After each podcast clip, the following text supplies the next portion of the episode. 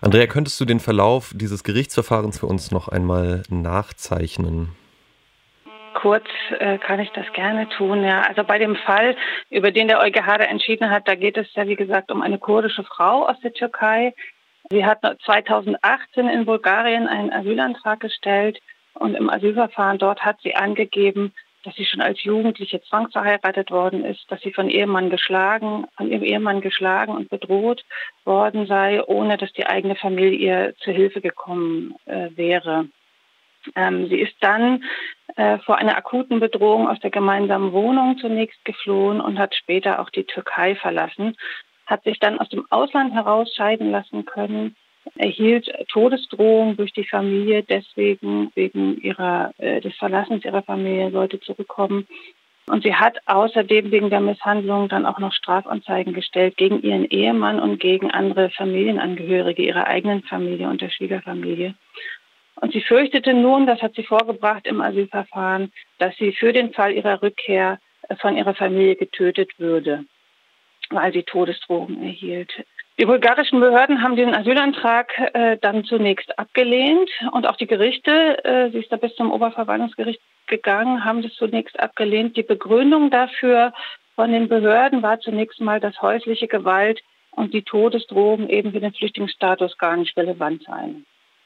Äh, und dass die Handlungen der Familie zu werten seien als kriminelle Gewalttaten. Und da kommt dann der türkische Staat ins Spiel, wenn, nämlich, wenn man nämlich sagt, das ist eine kriminelle Handlung, wo der Schutz, vor der der, der, der Staat Schutz gewähren kann, dann scheidet auch das aus äh, für eine, für eine Schutzgewährung in Europa. 2021 hat die Frau dann aber neue Beweise für ihre Gewalt vorgelegt und auch neue Unterlagen zur Situation von Frauen in der Türkei. Und das führte zu einem neuen Verfahren. Die Behörde hat zwar die Wiederaufnahme eines Verfahrens abgelehnt, aber das zuständige bulgarische Gericht hat sich dann mit einer Reihe von grundsätzlichen Fragen an den Europäischen Gerichtshof gewendet. Und da geht es jetzt äh, um dieses Urteil, geht es jetzt hier. Also da geht es im Grunde um die Auslegung der gemeinsamen Kriterien für den internationalen Flüchtlingsschutz innerhalb der EU. Und die sollen ja vereinheitlicht werden. Insofern gibt es hier jetzt durch den Europäischen Gerichtshof eine verbindliche Auslegung. Ja, was hat der EuGH jetzt festgestellt? Der EuGH hat mehrere Sachen festgestellt. Zum einen ganz wichtig, dass Frauen insgesamt als eine soziale Gruppe im Sinne der EU-Qualifikationsrichtlinie gelten können. Das hört sich erstmal unspektakulär an, das ist aber relevant für die Zuerkennung der Flüchtlingseigenschaft, also für den Status als Flüchtling hier weil die Flüchtlingseigenschaft anknüpfen muss an konkrete Zugehörigkeiten, wie zum Beispiel die politische Verfolgung. Und die soziale Gruppe ist eines dieser Gründe, weswegen eine Verfolgung stattfinden muss, wenn sie anerkannt werden soll. Der EuGH hat also festgehalten, Frauen insgesamt in einem Land, in einer bestimmten Herkunftssituation können als soziale Gruppe anerkannt werden, wenn sie in ihrem Herkunftsland aufgrund ihres Geschlechts physischer oder psychischer Gewalt, einschließlich sexueller Gewalt und häuslicher Gewalt ausgesetzt sind. Ein zweiter Punkt des Gerichts ist noch wichtig, wenn nämlich die Flüchtlingseigenschaft, also der, der erste Flüchtlingsstatus nicht zuerkannt werden kann, dann gibt es noch den sogenannten subsidiären Schutz. Und auch hier gibt es eine wichtige Feststellung des Gerichts, dass nämlich die tatsächlichen Todesdrohungen oder die Gewaltdrohungen durch die Angehörigen oder durch die Gemeinschaft weil eine Frau gegen kulturelle Normen verstößt, religiöse oder traditionelle Normen verstößt. Wenn da solche Todesdrohungen bestehen oder andere Gewalttaten angedroht werden, dann droht ein ernsthafter Schaden im Sinne der EU-Richtlinie. Und das wiederum bedeutet, dass eine Zuerkennung auch von subsidiärem Schutz möglich ist bei diesen Tatbeständen. Für das Verfahren heißt es jetzt, dass das bulgarische Gericht den Fall neu prüfen wird müssen unter Berücksichtigung der vom EuGH aufgestellten Grundsätze und dass diese Grundsätze oder diese Feststellung des Gerichts jetzt europaweit, EU-weit Geltung erlangen. Dieser subsidiäre Schutz, was genau unterscheidet den von einem Flüchtlingsstatus im Sinne der EU-Richtlinie? Ja, der subsidiäre Schutz ist eine besondere Form des Flüchtlingsschutzes. Der greift, wenn die Kriterien für den GfK-Flüchtlingsschutz nicht, äh, nicht erfüllt sind. Und er wird dann erteilt, wenn Menschen stichhaltige Gründe dafür vorbringen können, dass in ihrem Herkunftsland, wie schon gesagt habe, ein ernsthafter Schaden droht. Und das ernsthafter Schaden gilt nach dem Gesetz eine drohende Todesstrafe oder Hinrichtung, Folter oder unmenschliche oder erniedrigende Behandlung oder Bestrafung oder auch eine ernsthafte Bedrohung von Leib und Leben in einem Krieg oder in einem Bürgerkrieg. Subsidiär schutzberechtigte Personen, da ist der Unterschied gar nicht so groß. Sie erhalten erstmal die Flüchtlinge nach der Genfer Konvention hier auch eine Aufenthaltserlaubnis für drei Jahre. Sie dürfen arbeiten, Sie dürfen ihren Aufenthalt verfestigen, bis zur deutschen Staatsbürgerschaft kommen. Der wichtigste Unterschied ist allerdings, und der ist nicht ohne, ist die Frage der Familienzusammenführung. Die hat die Bundesregierung nämlich auf 1000 pro Monat gedeckelt, den Familiennachzug für subsidiär Geschützte im Unterschied zu den anerkannten Geflüchteten nach der GfK. Und das bedeutet einfach eine sehr lange Wartezeit. Wenn jetzt also eine Frau die vor ihrem Mann geflohen ist ins Ausland, ihre Kinder nachholen möchte nach ihrer Anerkennung, dann muss sie, wenn sie subsidiären Schutz hat, sehr lange warten und eine sehr äh, umfassende Behördenprozedur hinter sich bringen. Und das, äh, das ist natürlich mehr als ein Wermutstropfen, sag ich mal. Ja, darauf wollte ich eigentlich auch als nächstes angehen, also ohne jetzt eine, ähm, eine Pro-Kontra-Liste abfragen zu wollen, aber was haltet denn ihr als Pro-Asyl von diesem Konzept des subsidiären Schutzes, gerade eben in dem Ding, dass man das überhaupt trennt von einem, an, also von anderen Flüchtlingsschutzstatus? Naja, die, die Genfer Flüchtlingskonvention, die ist ja schon 70 Jahre alt und da gibt es eine lange und bewährte Rechtsprechung dazu und eine Auslegungsgeschichte dazu. Es ist gar nicht so leicht zu sagen, da die Genfer Flüchtlingskonvention muss man jetzt noch mal breiter machen oder anders ausle auslegen. Es gibt ja Diskussionen zum Beispiel darüber, was eigentlich mit dem Schutz vor, vor äh, Klimafolgen sein muss, ob man das nicht vielleicht in die GfK mit einbeziehen müsste, dass auch Menschen, die also aufgrund der Klima, drohenden Klimakatastrophe oder vorhandenen Klimakatastrophe vor Ort fliehen müssen, dass sie diesen Schutz bekommen. Das ist aber nicht so einfach. Ein völkerrechtliches Instrument einfach wieder aufzumachen. Und da bestehen ja auch gewisse Gefahren. Man könnte es ja auch angreifen. Es wird ja auch angegriffen. Das Völkerrecht wird ja grundsätzlich oder das Asylrecht grundsätzlich gerade auch politisch angegriffen. Insofern kann ich eigentlich dazu sagen, dass der subsidiäre Schutz, so wie er in der EU für die EU festgehalten ist, auf jeden Fall ein wichtiger ergänzender Schutz ist. Das Problem, das wir haben, ist tatsächlich, dass die Leute hier nicht den gleichen Rechtsstatus haben. Aus unserer Sicht wäre es zwingend erforderlich, dass der Familiennachzug für Menschen, die hier bleiben dürfen, anerkanntermaßen bleiben dürfen, auch richtig geregelt wird und zügig durchgeführt wird. Weil das ist eine Zumutung, ja? den Leuten zu sagen, ihr dürft ja hier bleiben, ihr seid anerkanntermaßen schutzberechtigt, aber deine kleinen Kinder kannst du erstmal nicht holen. Da musst du erstmal eine lange Prozedur mitmachen. Die Richtlinie, wie sie jetzt oder der, das Urteil wird ja auch an die Istanbul-Konvention geknüpft. Könntest du zusammenfassen, was deren wichtigste Punkte sind und warum diese Konvention jetzt so maßgeblich für das Urteil war? Ja, die Istanbul-Konvention ist äh, noch gar nicht so alt. Das ist ein völkerrechtliches Übereinkommen des Europarats. Sie hat zum Ziel die Verhütung und Bekämpfung von Gewalt gegen Frauen und ausdrücklich häusliche Gewalt. Insofern spielt sie für das Urteil hier eine, gute, eine, eine große Rolle. Und in der Istanbul-Konvention die Istanbul-Konvention ist 2018 in Kraft getreten in Deutschland und sie gilt hier im Rang eines Bundesgesetzes. Auch die EU hat die IK ratifiziert seit 2023 und das bedeutet, diese Institution, äh, die, die, diese Länder sind verpflichtet, den Auftrag, Frauen sehr umfassend vor Gewalt zu schützen, umzusetzen. Und die Istanbul-Konvention macht dazu sehr konkrete Vorgaben.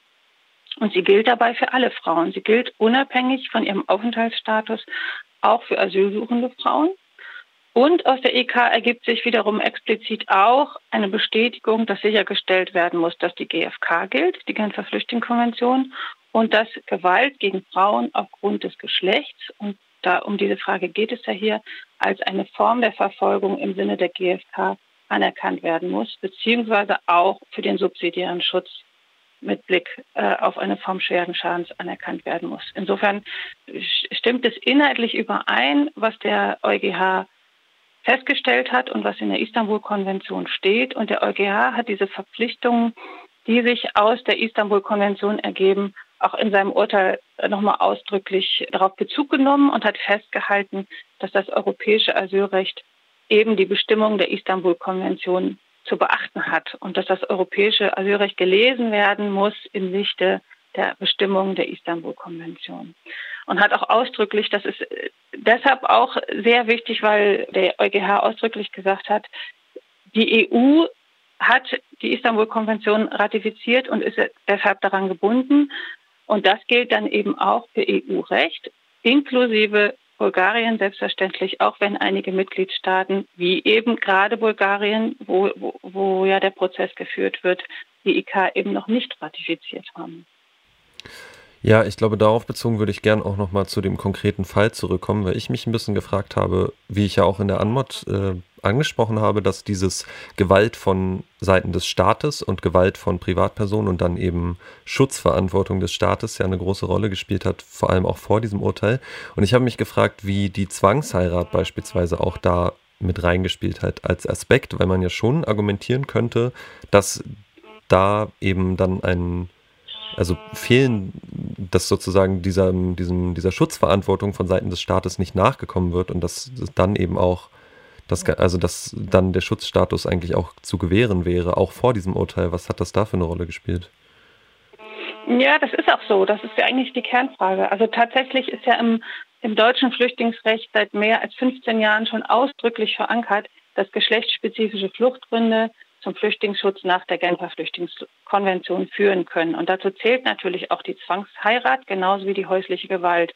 Wir haben, was den, was den Verursacher der, der Gewalt angeht, das du ja ansprichst, also geht es um private Verfolgung oder geht es um staatliche Verfolgung, da haben wir schon eine Klarstellung seit 2005 im deutschen Gesetz, dass auch die nichtstaatliche Verfolgung zu einer Anerkennung führen kann. Und das ist auch so. Und es ist durchaus auch so, dass viele Verwaltungsgerichte in solchen Fällen schon, wie der EuGH heute entschieden hat, entschieden haben und Frauen den Flüchtlingsstatus gewähren. Aber es gibt auf der anderen Seite immer noch Behördenbescheide und es gibt Urteile, in denen tatsächlich die häusliche Gewalt als Privatsache abgetan wird und deshalb nicht anerkannt wird als Verfolgung, obwohl sie in patriarchal geprägten Strukturen stattfindet, klar darauf zurückgeht und obwohl sie von den umgebenden Gesellschaften und vom Staat nicht verhindert wird. Und da ist das Urteil natürlich jetzt eine sehr erfreuliche Klarstellung. Genau, also auch das Bundesamt beispielsweise sagt ja in der Praxis, in Fällen von häuslicher Gewalt zumindest mal häufig, dass allein das Geschlecht dafür nicht ausreichend konkret sei um äh, anerkannt zu werden, um als Verfolgungsgrund zu gelten nach der GfK. Und auch das ist jetzt damit eigentlich passé. Und das ist der andere Punkt neben der Nichtstaatlichkeit, die du angesprochen hast. Ja, da bleibt dann natürlich zu hoffen, dass äh, das EuGH-Urteil eine europaweite Anwendung erleichtern wird. Trotzdem sollen Fälle natürlich immer noch sehr individuell geprüft werden. Wie siehst du konkret die Wirkung dieses Urteils auf kommende Fälle, beziehungsweise vor allem, was sind da auch Widerstände und Probleme in der Rechtsprechung allgemein, aber auch in einzelnen Ländern, die da vielleicht noch zu erwarten sind? Also ich, wir hoffen natürlich, dass das, dass das Urteil, das ja verbindlich ist, auch äh, innerhalb äh, der EU eine, eine Klarstellung ist, die eine positive und vereinheitlichende Wirkung hat. Was die EuGH-Rechtsprechung nicht lösen kann, sind zum Beispiel so Verfahrensfragen. Also wir wissen aus der aus der deutschen Praxis, dass Frauen, die geschlechtsspezifische Verfolgung erleiden, da häufig in den Befragungen nicht sofort drüber sprechen können, insbesondere wenn es um Traumata geht. Die Istanbul-Konvention sagt, hier sollen die, die Verfahren sollen geschlechtersensibel durchgeführt werden. Das ist die Frage, ob sie das werden in den Ländern oder ob es in Deutschland sich bessert, weil auch hier ist es so, dass manchmal Frauen erst spät äh, nachtragen können, was ihnen widerfahren ist und dann einen Folgeantrag stellen müssen oder dass es Schwierigkeiten gibt, im Beisein von Dolmetscher oder im Beisein von anderen Personen zu sprechen. Und da gibt es vielfältige Hürden und Tücken, die das verhindern, dass sowas überhaupt zur Sprache kommt. Ein anderer Punkt ist die Unterbringung beispielsweise. Also die Unterbringung von Frauen in den Gemeinschaftsunterkünften trägt auch nicht unbedingt dazu bei, dass das Verfahren geschlechtersensibel durchgeführt werden kann, sondern ist oft eine zusätzliche Belastung für die Frauen. Ein Punkt außerhalb, wenn so ein Asylverfahren dann gescheitert ist oder wenn ein Asylverfahren nicht durchgeführt werden konnte oder nicht durchgeführt worden ist, hat eine Frau, die in Deutschland lebt, hier eigentlich ein Recht auf eine Aufenthaltsgestattung wegen häuslicher Gewalt, ja, sagt die Istanbul-Konvention, sie muss zumindest einen Antrag stellen können. Auch das ist noch nicht umgesetzt worden im deutschen Recht. Insofern, was ich damit sagen will, gibt es eine Menge Punkte drumherum, um, die, um diesen einen klaren materiellen Punkt, mit dem sich das EuGH beschäftigt hat, weswegen wir darauf achten müssen, dass Frauen hier zu ihrem Recht kommen. Und das ist eben häufig noch nicht der Fall und das hängt an der ganzen einer ganzen Gesamtkonstellation. Es ist ja auch so, dass nach dem neuen EU-Asylrecht zumal Menschen zunehmend abgehalten werden sollen, davon überhaupt Verfahren durchzuführen in Deutschland. Und auch das, ein Verfahren, das nicht durchgeführt wird, das kann auch nicht zur Anerkennung führen. Oder das sehr schnell durchgeführt wird, wie bei den sogenannten sicheren Herkunftsstaaten. Und da sind die Tücken auf jeden Fall drumherum noch, die, die bestehen bleiben, mit denen wir uns auf einem anderen Weg auseinandersetzen müssen. Dann soweit erstmal Andrea Koten von Pro Asyl zum Urteil des EuGH zu häuslicher Gewalt als Grund für Schutz für geflüchtete Frauen. Andrea, ich danke dir ganz herzlich für deine Zeit heute Morgen. Ich danke auch. Und wünsche noch einen schönen Tag. Mach's gut. Danke sehr. Tschüss.